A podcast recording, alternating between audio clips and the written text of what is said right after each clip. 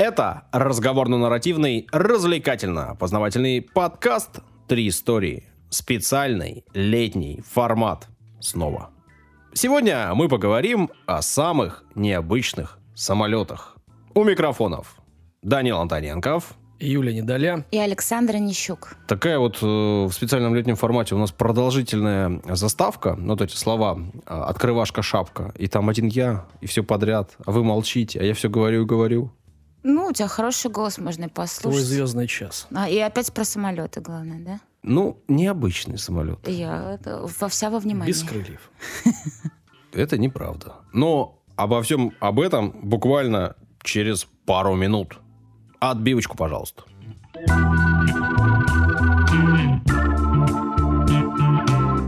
Рубрика «Комментарии».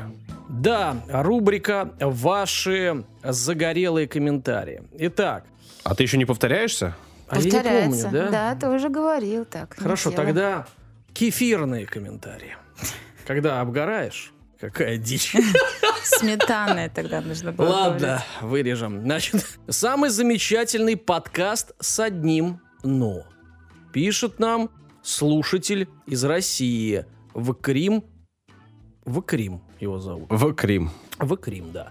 Одно «но» в том, что три истории действительно вызывают привыкание. И сейчас, когда я дослушала почти все выпуски, я не могу найти ничего даже близко подобного. Придется жить от четверга до четверга. Вы самые крутые, спасибо за ваш труд, обожаю. И сердечко, пять звезд, как Саша любит. Да. Не сняли даже за мою токсичность, даже одну звезду. Спасибо. Спасибо большое. Очень приятно. Что мы такие одни, единственные, Не, неповторимые. ну я не думаю, что мы одни такие единственные. Ну, Надо по крайней мере, поискать. для этого человека точно. Слушайте, ребят, да не обязательно отвечать на комментарии, если нечего ответить. Так ведь? Что вы тужитесь? Я хотел, А по- пыжится, пыжится, а взлететь не может. хотел рекомендацию дать. Похожих интересных не подкастов. надо никаких Пам-пам-пам. рекомендаций. Ты чего? Только, только от четверга до четверга. Coast to coast, как говорится. Так, второй комментарий на сегодня. Интересно, познавательно и позит, и три точки. Видимо, очень длинное заглавие не влезло. Слово позитивно Да. не влезло. Мгм. Это слово должно влазить А всегда. Может, просто человек устал писать. Э, Клубничка пишет. И не просто клубничка, а клубничка 5. Есть где-то э, еще 4. Классный подкаст, пишет Клубничка 5. Отдельный плюсик за интересную подачу материала. Крутые ведущие отлично дополняют друг друга, каждый со своей изюминкой. У вас есть изюминка? Я тут ел изюм в йогурте. У меня пока виноградинка. Винограденька? Ну, я тоже виноградик тогда, не хочу быть зимом. Саша, ты чернослив. Александр Аристократ подбирает истории для беседы за чашечкой чая. Даниил. Спасибо, да. Весельчак. Истории подбирает разные, но подача всегда юмористическая. А за чашечкой чего я подбираю? Значит, история. Даня, За истории кружечкой. подбирает разные, это значит, что у тебя нету стиля. А может быть, у меня стиль быть разным, понимаешь? М-м. Юлия жизнерадостная и позитивная, разбавляет мужскую компанию женским шармом. Ты разбавляешь, да? Ну, То есть по-моему, чистое, да. чистое не любишь. Да? Нет, я люблю смешивать, но не взбалтывать. Ага, не взбалтывай. Спасибо за вашу работу. Продолжайте в том же духе. Сердечко. Спасибо. Клубничка номер пять. Будем продолжать. Вы не возражаете? Нет, спасибо. Ну, тогда к истории прямо. Сейчас и перейдем. Начну историю. Рассказывать я вам. Давай. Вообще, лет продолжается, несмотря ни на что. Мгм. И в Питере лето это, конечно же, горячий туристический сезон. Ну, всем это известно. Хотя удивительно, да? Нет, у нас вообще-то курортный город. У Да, нас даже есть целый курортный район. Да, да, это правда. Ну ничего, ты пока еще... Какие мои озерки? Болото вот это, где я купаюсь летом. Ничего, у тебя есть время э, из- изучить Петербург. Ладно, ладно. Э, Ну- Петербург это не только бары, Юля. Это еще и Я не знала. красивые спасибо. места. Понятно, что в Питере море достопримечательностей. Понятно, что в Питер вообще, конечно, наверное, имеет смысл приезжать там в первой половине лета, в конце мая, да, когда белые ночи. С другой стороны, э, хорошая температура, хорошая погода у нас когда там? Ближе к августу. В июле хорошенько, там в начале августа Не, неплохо. в июле нормально. Класс, класс. Ну и, соответственно, в принципе, в разное время можно приезжать, но все-таки летом. Поэтому лето, оно то самое горячая э, пора туристическая. При этом, как я уже говорил, я уже несколько раз об этом рассказывал, в Питере много достопримечательностей, которые на самом деле не являются эксклюзивными.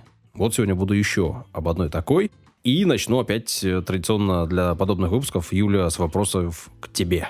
Ну, ты же у нас э, год как живешь в Питере, все-таки год это не всю жизнь. Ты же, наверное, не все успела посмотреть, и у тебя еще такой свежий взгляд на все это имеется. Поэтому я Не, ну спрошу... смотря когда. Например, в субботу вечером я не думаю, что у Юли свежий взгляд. Ой, ну это поклеп уже, ну хватит. Я и, Абсолютно. и делаю то, что поклепаю.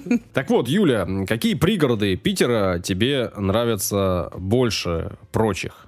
О, больше прочих пригород, а больше Назови один прочих хотя бы. Что ну, за там пригород? Царское село, например, О. мне нравится, я туда ездила. Царское село, он же Пушкин Да, город. да. Еще я была в... О, мне очень нравится... Так, как ну-ка. же это называется-то? Через мост ехать, это не Выборг, На- это направо не север. едешь и э, 10 а, минут по прямой. На западе, получается. Там залив еще. Ну, Это Крестовский остров, видимо, ты нет, имеешь в нет, виду? нет, нет, нет. выезде. Но это вряд Через ли мост пригород. нужно ехать прям наверное, большой и- туда. Это же Через не мост. пригород. Ты имеешь в виду Кронштадт? Да, Кронштадт, вот. Мне нравится там залив. Очень на Калининград похоже. Там очень природа прикольная. Вот. А я больше не знаю пригородов. Ну, Карелия это уже не пригород, как бы, да? Ну, эм, даже не знаю. Ты доволен ответом, Саш? Стоило его подумать, в следующий раз задавать вопрос. Вопросы мне. Я, э, в общем, признаюсь в том, что я э, такой очень среднестатистический житель Санкт-Петербурга и в целом России. И Да для меня любимый пригород наш — это Петергоф. Мгм. Вот. Я люблю Петергоф, э, мне нравится там все. В принципе, конечно же, дворцово-парковый ансамбль прекрасный. В целом, э, сам пригород замечательный. Ну, еще он рядом со мной, не так банально, далеко. банально. А Если бы ты сказал, я люблю поселок Бугры, например, да. Я была в Петергофе на свадьбе у сестры. Мне было лет наверное, 12 вообще. Но мне что-то мне не понравилось тогда. Как-то все вот э, вылизано, вычурно как-то уж Ну, больно. вообще-то да. Да. Слушай, императорская резиденция. Да. Когда люди э, хотят съездить в Петергоф, приезжие, они встают э, перед вопросом, как что добраться. Потому что транспорта туда такого прямого нету. Метро там нет в пригороде. Маршрутки же ходят. Есть разные варианты. Ну, вообще с маршрутками теперь в Питере тоже беда, потому что их теперь в самом городе нету. Мгм. Теперь у нас ездят автобусы. Но Туда какая-то непосредственно... стрела плавает какая-то, да? Вот. Стрела плавает. Пробила. да. Непосредственно в Петергоф э, можно добраться, соответственно, на метро, а потом на автобусе или на маршрутке, потому что это типа пригород, туда еще типа можно. Вот Там, от, от метро ветеранов, но это не, не то чтобы близко, не то чтобы быстро. Хотя автобусы сейчас комфортабельные такие, с э, кондиционерами, неплохо.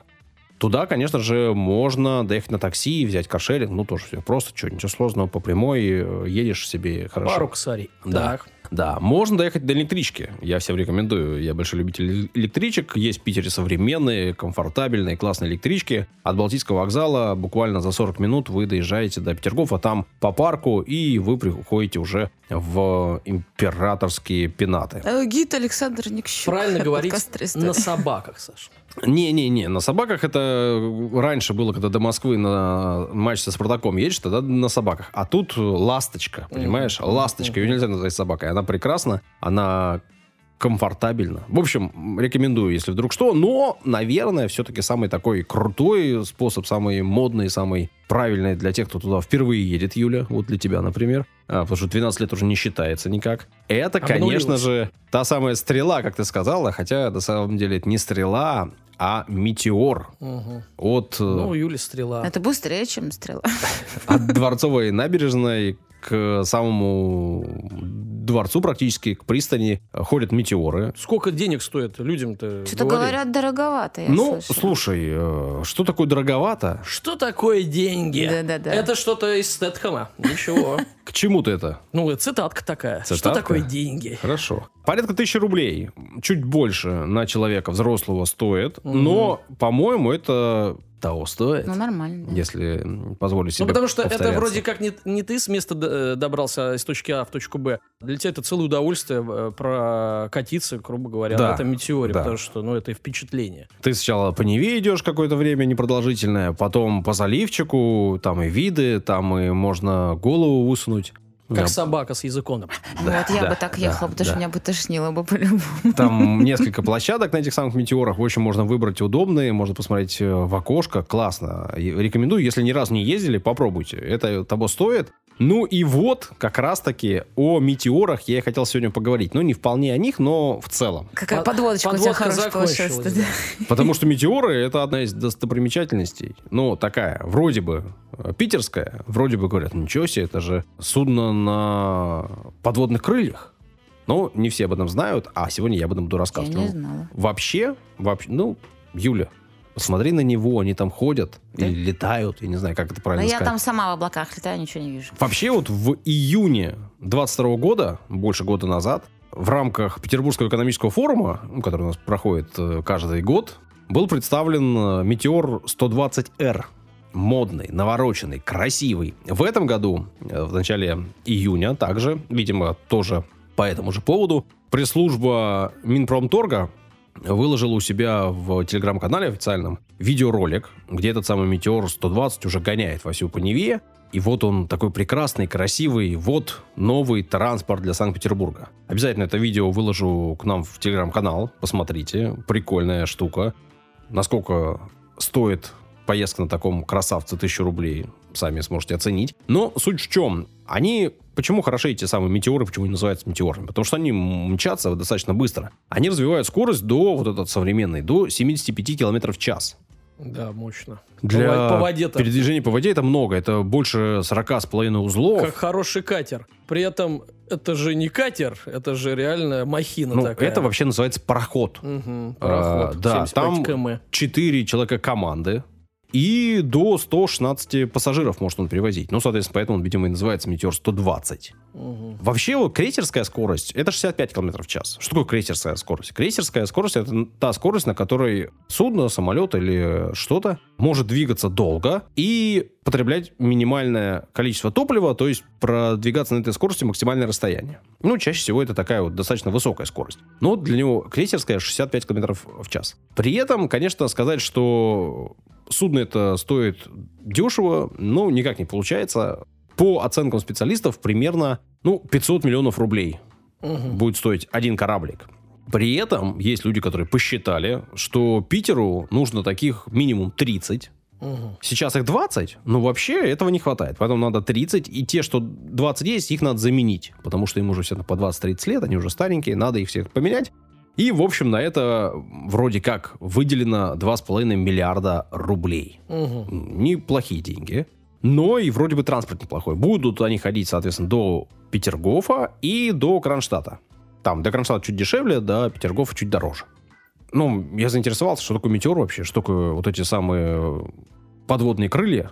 Потому что я всегда знал, что они на подводных крыльях, я всегда видел, что они так поднимаются. А как Мгм. это чего работает и к чему это вообще, я не очень знал. Выяснил, э, значит, в ходе подготовки к этому выпуску, что не только в Питере не ходит. Вообще практически по всем большим рекам в России и даже в зарубежье, как ближнем, так и дальнем, можно их встретить. Потому что это была очень массовая серия теплоходов. Можно сказать, что ими занималась э, специальная КБ, которая делала эти штуки профессионально, долго и очень даже круто. Занимались этим э, Центральное конструкторское бюро по судам на подводных крыльях имени Ростислава Евгеньевича Алексеева. А про него будет сегодня? Ну, немножко, пару слов буквально. А, Просто есть о чем рассказать, поэтому не стал уходить в его биографию. Скажу, что его вот это самое КБ, конструкторское бюро, занималось экранопланами, судами на воздушных подушках, судами на воздушных кавернах и подводных крыльях. То есть всеми видами самых таких необычных э, судов да, или кораблей. хотел сказать, то есть просто плавать э, ему не нравилось, да, ходить. Ну- он, он, он ходить не хотел, он хотел летать по На морю. самом деле, все дело в том, что он как раз-таки был за то, чтобы делать передвижение по воде максимально быстрым. Мгм. И он об этом задумался еще там в 60-х годах. И, ну, в целом, вот я тебе назвал скорость, ты сказал, что это большая скорость, потому что действительно это большая скорость. А он говорил о том, что в принципе надо еще быстрее, еще быстрее и еще быстрее. Сейчас да, даже 75 км в час, да, э, в целом для перемещения транспорта это не очень быстрая скорость считается. Ну, какие-нибудь там, знаешь... э, Не, пару нюансов. Первый, это без пробок, 75 км в час, грубо говоря. То есть это постоянная скорость. Значит, второй нюанс, это все-таки 116 пассажиров. Да, но при этом есть какие-нибудь электрички, те же самые. Есть какие-нибудь Мгм. сверхбыстрые поезда в каком-нибудь понятно, Китае, да. которые там вообще летают по 300 Ну, а километров в час. сколько ходит? Ну- Мне кажется, так же, наверное, где-то 60, по- ну, под Не-не-не, 70, мне она кажется. может там лететь нормально. Разве? Мгм. Да, но, к сожалению, они у нас не очень быстро летают, потому что у И нас, пути э, не во-первых, да, а Вот. во-вторых, вот эти остановки у нас достаточно короткие и не очень разгоняются. Ну, да, они ходят быстро, ласточки, они ходят тихо, комфортно, но ласточки появились когда? Там, ну, не знаю, 5, может быть, лет назад, может быть, 10 лет назад, да?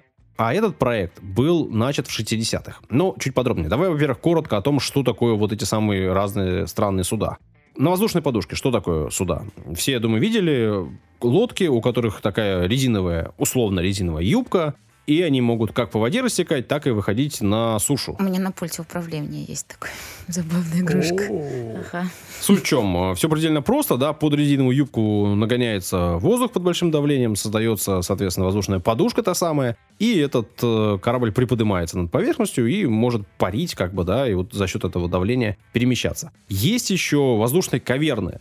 Это схожая штука, только у него нету э, подушки, но днище сделано таким образом, что образуются вот эти самые каверны, ну, то есть какие-то Мгм. там пространства, куда нагнетается воздух, и, соответственно, они тоже могут рассекать Короче, это типа не закрытая подушка, как я понимаю, да? не закрытая, при этом э, суть остается та же, да, то есть снижается гидродинамическое сопротивление за счет нагнетания туда воздуха, и э, судно может развивать большую скорость. Есть еще э, у нашего метеора братья, младший, старший, там, ракета и комета, чуть побольше, чуть поменьше. Есть модификации еще меньше. Ну, вообще, вот этими самыми судами на подводных крыльях занимались много. Тут все просто, что нужно, опять же, немножко приподнять судно над водой, чтобы уменьшить сопротивление. Именно об этом говорил Ростислав Евгеньевич. Он э, развивал эту, э, эти технологии, но уперся и он, и его конструкторское бюро в то, что при скорости больше 100 км в час даже подъем на крылья начинает вызывать сложности. Во-первых, теряется управление, начинает снижаться, а во-вторых, предел сопротивления металлов достигается. То есть они начинают У самих разрушаться. крыльев. Да, Потому что дно, естественно, не касается. Но а, а, и это понятно, потому что вода-то вообще-то плотнее воздуха. да. В 700, там, тысячу раз не скоро, не помню. Ну, короче, очень плотные ребята. Соответственно, любая скорость э, Да. встречает сопротивление. Плюс масса, да, которую на эту скорость разгоняешь. Это же тоже очень важно. Поэтому еще в 60-х годах он задумался о экранопланах, Мгм. о еще одном э, возможном методе Мгм. преодоления скоростного барьера. Что такое вообще экранопланы? Нужно об этом сказать. Наверняка что большая часть наших слушателей об этом не знает или знает буквально... Ну, как бы под дн- э, дном создается как бы экран, да, там как бы э, эффект, да, то есть как, как опираешься на воздух, что ли. Ну, давай. вперед. Да. Это, вс- это Не-не-не, ты мои, все... мои вот знания такие. Все правильно говоришь. Э, Создается экран. Экран это такое воздушная подушка. И э, транспортное средство как бы на этой самой воздушной подушке парит. Но оно создается не за счет э, геометрии э, днища, не за счет подушек резиновых, а за счет крыльев. Вообще этот эффект наблюдали летчики еще там в 20-х годах, когда начали э, уже достаточно в большом количестве летать люди. Они начали часто пробовать разные режимы полета, в том числе полеты на сверхнизких высотах. И поняли, что при движении на совсем вот этих небольших высотах, там порядка нескольких метров, может быть даже ниже, создается такая подушка воздушная, то есть воздух так э, внутри между крылом и землей. становится плотным, Да. то, есть, э, то есть механизм, машина, да, аппарат, он как бы опирается на этот плотный воздух. Да, это называется вообще ground эффект, эффект Земли. У нас это называется эффект экрана э, в русской литературе, в русском э, научном сообществе. Соответственно, это часто бывает э, причиной для различных проблем на самолетах. Они пытаются сесть и не Мгм, могут сесть, мгм. потому что Отталкивает. их отталкивает. Мгм. То есть они отталкиваются как от земли буквально. Но ученые еще в 30-х годах поняли, что этот эффект можно использовать. А в 60-х годах, э, соответственно, Ростислав Евгеньевич доказал, что их можно использовать не просто так, там, для чего-то, а для перевозки пассажиров, грузов и для создания транспортных средств э, нового типа, тех самых экранопланов. Да, единственный э, нюанс, нужна ровная поверхность на всем протяжении маршрута, да, а это вода. Да, да. Ну, можно там над пустыней, наверное, рассекать да. какой-то, да, потому что, условно говоря, если это дюны, э, у которых там диаметр или радиус, да, не Волны очень большой, большой, да, то, в принципе, это не проблема. Ну, кстати говоря, мы поговорим о том, э, насколько ровной должна быть поверхность для экранопланов чуть позже. Мне кажется, в Питере есть какой-то бассейн такой. Не просто бассейн, Кран. а есть знаменитая спортшкола по водным видам спорта, экран. Она там лучшая в России вообще-то. И мне задают вопрос, ну, почему экран? Ну, все думают, что экран телевизора. Причем тут водные виды спорта и экран телевизора. Потому что это не экран телевизора, а это вот э, имеет к, к воде непосредственное отношение, что они такие быстрые, типа спортсмены. Все стоит на свои Что места. типа экран. Ну, то есть летят над водой, парят прям и несутся. Ну, видишь, это как раз-таки, я думаю, что имеет самое непосредственное отношение к э, Алексееву, Мгм. потому что именно он занимался этими вопросами. В 60-х годах он доказал, что движение возможно, он создал несколько прототипов, эти прототипы перемещались. Он искал деньги на то, чтобы эту развивать э, сложную новую отрасль. И, конечно же, как это часто бывает, туда пришли военные. Они э, часть работ засекретили, вложили средства, и он, в общем, начал на них работать по созданию этих самых новых э, морских судов. Потому что экранопланы, несмотря на то, что у них есть крылья, а крылья у них широкие, но короткие, именно за счет ширины и того, что крыло не длинное, воссоздается тот самый экран. Плотная подушка. Но при этом, так как Даня правильно сказал, можно перемещаться в основном только над гладкой поверхностью, а это водой, эти транспортные средства по-прежнему считаются судами морскими. Так вот, в 61 году он экспериментально доказал, что это возможно, и военные начали программу по созданию экранопланов. А Ну, вот я знаменитый вот этот лунь, помнишь, большой, это же... не просто помню, А я он- принес э, напиток. Я думаю, сошлось, я думаю, Саша с ума сошел. 10 утра записываемся, он с пивом пришел. Я думаю, конечно, э, чтоб так, э, зависеть от пива. Не знал, не знал. Э, О Луне чуть позже расскажу, но действительно выложу фотку, э, которую, в общем, сделал Пиво, специально перед ли? записью. Употребление спиртных напитков вредит вашему И мы здоровью. осуждаем, ты забыла сказать. Мы его не употребляем, а Я- мы просто фотографируем. фотографируем В 10 утра и- носим с собой, да. Именно, именно. Да. В 66 году был создан первый экраноплан, который был готов к испытаниям. А, Назвали этот экраноплан «Корабль-макет» Ну, да, ну, хороший, красивый. или название. просто КМ. Очень красиво. В различных источниках э, пишут, что это было крупнейшее летательное средство в мире. Но все-таки он летал. Мгм.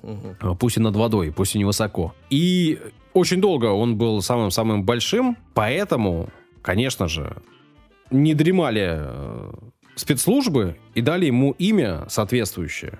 Ну, спецслужбы других стран. Каспийский монстр они его назвали. Конечно. У них все, у нас там ракета воевода, сатана. Там, ну, то есть надо э, там, кошмарить. Все, что мы не, не создали бы, все, прям монстр. Хор- Хорошо, не дьявол какой Не, ну слушай, если это военная техника, и она нацелена на защиту А, Советского Союза, жим страшным. то она Конечно, нацелена всё на, понятно. там, Испугались. на войну, будем говорить как есть, э, с теми спецслужбами, которые работают. Конечно, если они видят что-то огромное, то для них это монстр. В корпорации монстров все монстрики были добрые. Не, практически. ну, чтобы вы понимали, да? Не так страшно. а, Размах крыльев 38 метров, почти 40. Длина этого самого монстра больше 90 метров. Ой. Взлетная масса 544 тонны. Взлетная масса. Испытания проводились на Каспийском э, море, в в Дагестане, ну, поэтому и Каспийский монстр. В телегу. Сегодня много чего буду выкладывать в телегу, ну, в день публикации. Там, значит, э, будет видео с тем, как э, Каспийский монстр или КМ, или корабль-макет перемещается по Каспийскому морю. Мгм. Фееричное зрелище, очень интересно. Посмотрите. 15 лет проводились эксперименты, велись работы. Ну, это абсолютно новый принцип движения, абсолютно новая модель. Ни у кого не было. В Советском Союзе первые взялись за это. И такую махину создали. Да, масштабно взялись, да, не какая-то маленькая катерок. Ну, когда-то А, маленького он создал в 60-х. А тут они поработали там, э, создали вот эту просто неимоверную вещь.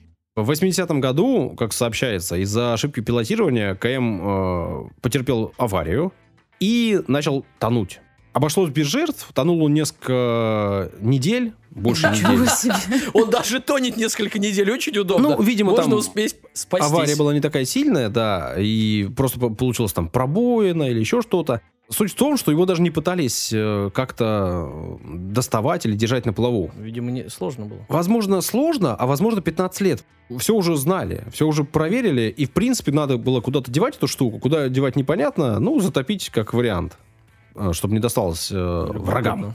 Да, ну это же военный, ты же понимаешь, экспериментальный образец. Надо понимать, что в это время у военных уже был свой экраноплан, который они построили на основе этих экспериментов. Назывался он «Орленок». Э, Транспортно-десантный корабль. Транспортно-десантный Орлеон. Да, который при этом мог переходить в авиарежим и подниматься на высоту до двух, а иногда даже трех тысяч метров. То есть, по сути, это самолет, который не может летать слишком высоко, но в основном это экраноплан, и транспортный десант, значит, он мог перевозить и машины боевые, и людей. Мгм. В 1983 году на основе всего этого на заводе «Волга» был заложен первый экраноплан серии 903 «Лунь». Мгм. Тот самый Мгм. «Лунь». Ударный экраноплан «Ракетоносец».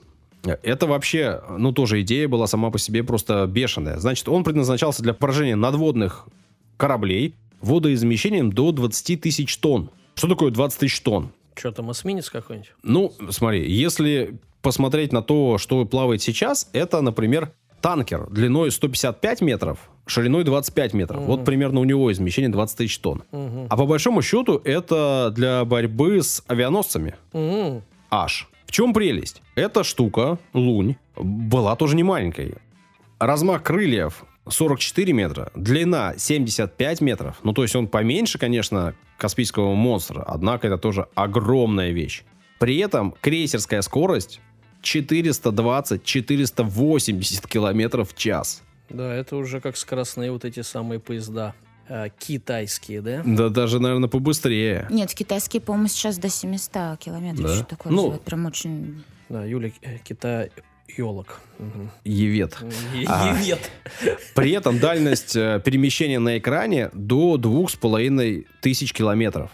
То есть, в чем идея? Эта штука стоит где-то с ракетами, выходит на боевое задание, с огромной скоростью перемещается на огромные расстояния и атакует корабли противников ракетами установленными. Конечно же, тут обычные корабельные ракеты не подходили. Было разработано специальное вооружение. Оно было похоже чем-то на вооружение самолетов. В общем, идея была такая серьезная и было готово все для ее реализации, но напомню, что вот тот самый Лунь был э, заложен в 83 году. Вышел он, значит, на воду в 86-м был спущен, да, как это говорят. В 89-м его передали в 236-й дивизион кораблей экранопланов, специально созданный под это дело на Каспийской флотилии. Но конец Советского Союза, перестройка, развал, Кока-кола, пепси и жвачка. да, в общем, денег э, на постройку восьми подобных машин, как это было запланировано, уже не было. Лунь оказался единственным экраном-планом, ну, помимо вот этих самых орленков, которые, в общем, выполняли совсем другие задачи. Программа была после распада Советского Союза закрыта. Сам Лунь долгое-долгое время еще находился в составе войск до 2000-х годов. Мгм. При этом никак не использовался, да и в целом задач для его использования не было. А В итоге в 2000-х годах в начале с него сняли оборудование и законсервировали. Поставили его в сухой док, и там он какое-то время стоял. Потом пошел вопрос о том, что его надо утилизировать. Ну, что, куча металла, что делать, зачем его хранить, это что же деньги все. Однако поднялся э, вопрос о том, что это, в общем, э, настоящее такое Раритет? ну, нет. Как тебе сказать, это ведь, по сути, он единственный такой в своем роде. Это настоящее произведение искусства, ну, в некотором смысле. Пусть военное, да, пусть... Но все-таки это творение такое человеческое и очень серьезное. Вообще специалисты говорят, что экранопланы, они просто опередили свое время. В Советском Союзе многое делали, что тогда было сложно использовать и на том уровне технологий, и самое главное, э, с теми задачами, которые стояли. То есть военные могли себе придумать, для чего это делать. А о перемещении, например, пассажиров на такие скорости, на такие расстояния никто не говорил. Ну, не было таких задач. сейчас, да, ты, вот говоришь от этих поездах, которые носятся по Китаю, а тогда, ну, даже рядом никто не перемещался. И кто-то скорости там под 500 км в час, никто об этом даже не думал. Зачем это нужно? Это дорого и неэффективно вроде как.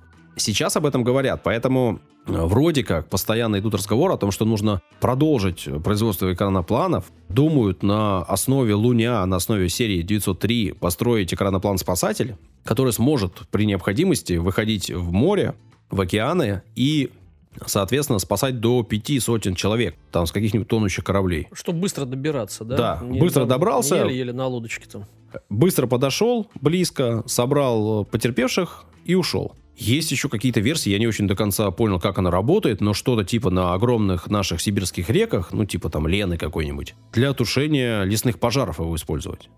Ну, как забирать воду он будет, я понимаю, а как он будет тушить, я не очень понимаю. Может, пушками какими-то, но тогда возле воды-то, наверное, это тоже не очень нужно. Зачем, чего, как. Ну, какие-то есть, в общем, проекты о том, а, что же делать с этой самой серией, с этими самыми наработками и разработками. Ну, При ну, как, этом- я, я, как я понимаю, что достаточно капризный транспорт, потому что там какая-нибудь волна чуть побольше, и все, уже сложно использовать. Нет, нет. А, Он может перемещаться по морю с очень даже приличным волнением. Я, к сожалению, не записал себе эти цифры, но там что-то, по-моему, волнение до 6 баллов. Ого. То есть прям большущие волны он может пере- преодолевать. То есть создается экран, ну, видимо, за счет размеров, такой, которому волны эти самые не страшны. замечает да, да. рябь маленькую. Да, да, для него это мелочь. Ну, посмотришь видео, которое я кинул э, в телеграм-канал. Там, ну, махина. Махина. И КМ, и сам Лунь. Насчет Луня и напитка, который я принес. э, В, чё- в чем дело-то вообще? Открывай. Он сейчас находится под Дербентом на берегу Каспийского моря. Его туда доставили для того, чтобы там сделать парк. Мгм. Парк Патриот, э, еще один. И, соответственно, все будет строиться именно вокруг этого самого Луня. Он там пока, пока находится... Пока он один. на пляже. парка, да-да. Парка там пока нет. Э, э, Мне потом. сообщают об этом люди, которые были Докладывают. буквально на, на днях, можно сказать. Ну ладно, месяц назад примерно оттуда вернулись. И вот, зная о том, что я готовлю такую историю, мне привезли вот, соответственно, напиток. А, так это даже не, не твой. Не-не, я там не бывал. Но вот кто бывал в Дербенте, а Дербент, я напомню вам, это самый южный город России. Вот там находится теперь э. Лунь лежит. Но вообще, я видел эти фотки, конечно, выглядят как-то постапокалиптически. Ну, э, такая, э, ну, такое произведение действительно инженерной мысли, искусства, и в таком как бы состоянии, типа там почти пустыня, и... В общем, безумный Макс какой-то, типа того. Да, ну и идея сама по себе интересна. Оказывается, что в СССР занимался этим не только Ростислав Евгеньевич. Есть еще другие коронопланы, как я выяснил, когда готовился. И, возможно, о них тоже расскажу, потому что они еще более футуристично выглядят. Вообще идея создать такой то ли самолет, то ли корабль, то ли судно, которое перемещается то ли в воздухе, то ли на воде. Ну, она такая фееричная, фантастичная. И действительно выглядят они просто, ну, космически. В общем, Юлок, покупай билеты на Метеор. Прокатишься хоть. Ну да, хоть прокачусь. А у меня один вопрос, почему лунь? У меня почему-то с этим словом Лунтик? ассоциация? Нет, что, ну, знаешь, лунь какой-то там ленивый, лежебока, знаешь, вот так, э, ну, людям говорят, ну ты лунь. Почему лунь? Ты так говоришь людям? Да. Интересно. Нет, мне так мама говорила. Вообще, лунь — это птица, орел. В общем, один из... Орел. Короче, ты орель, мама Да, тебе говорила. И, э, Даже не знаю этого. Гоняют они быстро, эти самые луни. Это быстрый, хищный, быстрый хищник. Поэтому вот и он. Теперь понятно. Больше вопросов нет? О, у меня нет. Хорошо. Даня, ты Да. сказал, чтобы в конце своей истории я обратил внимание слушателей на то, что у нас еще не конец, у нас еще впереди кое-что есть. Да, сейчас э, оно появится. Вжух.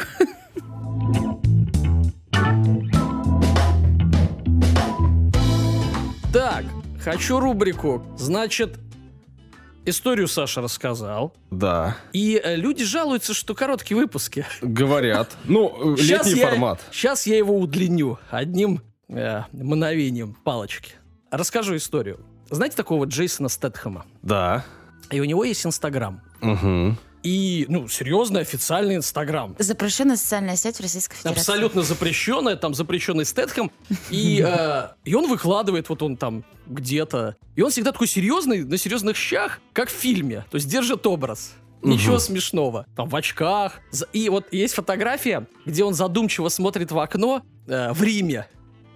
И что-то там какая-то подпись. Мгм. Типа про Рим там время. Но, Но... но наши ребята, наши русские, русскоязычные, повалили туда э, к нему в ко- в комменты. И по-русски стали пацанские цитаты ему писать. Просто в большом количестве, там 100, 150. И он не понимает, что происходит, потому что, ну, во-первых, текст, э, ну, не английский. Потом, видимо, перевел, добрался до Google, и он там пишет, я такого не говорил.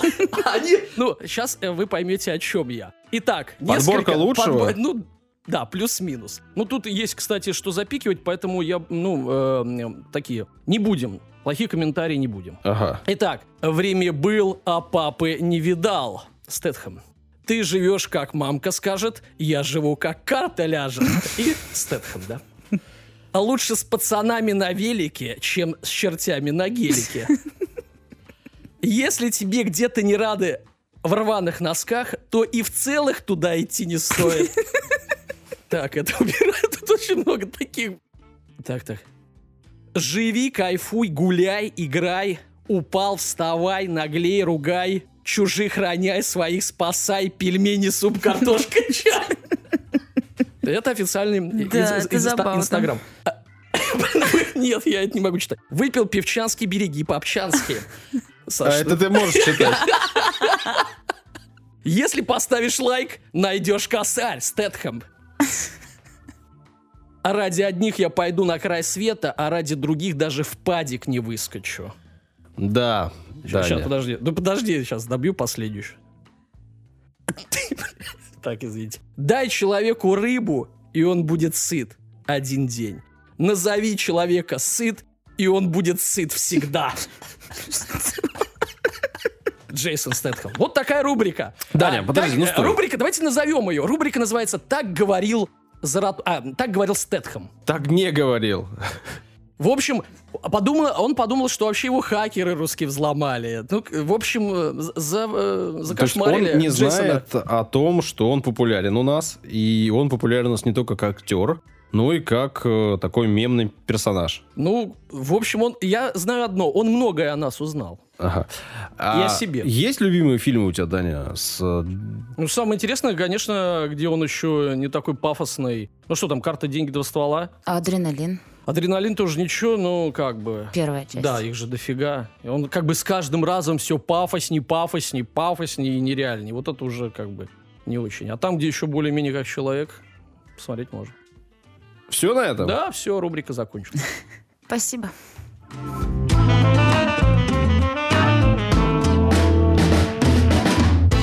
Подкаст «Три истории». Сегодня одна история и две рубрики. Вот так вот. Бывает. Ну, я так смотрю на таймер, порядка 40 минут у нас получилось. Ничего себе. Порядка 40 минут. Устанешь монтировать. Вот тебе и летний формат. И Юрий в день. Надеюсь, вы довольны. Я к слушателям обращаюсь. Если довольны, напишите нам об этом. Свой комментарий оставить можно в телеграм-канале, в Apple подкастах. Это важнее всего. Вконтакте можно оставить свой комментарий. Также можно нас поддержать деньгами. Мы, в общем, не отказываемся. И эти самые денежки с вас с большим удовольствием берем. Как можно пере- пере- перевести э, нам деньжат немножко? Можно воспользоваться QR-кодом, который есть на картинках в Телеграм-канале и в ВКонтакте. Можно воспользоваться ссылочкой в описании, которая есть э, в любом месте, где вы слушаете подкаст. В описании. Можно выпуска. почтовым пере- э, переводом на адрес. По номеру телефона. Да, не стесняйтесь нас поддерживать и комментариями, и материально. Мы будем вам за это признательны. Все, что хотел рассказать, я вам сегодня рассказал, поэтому говорю вам традиционное пока-пока. До свидания. Путешествуйте на метеорах.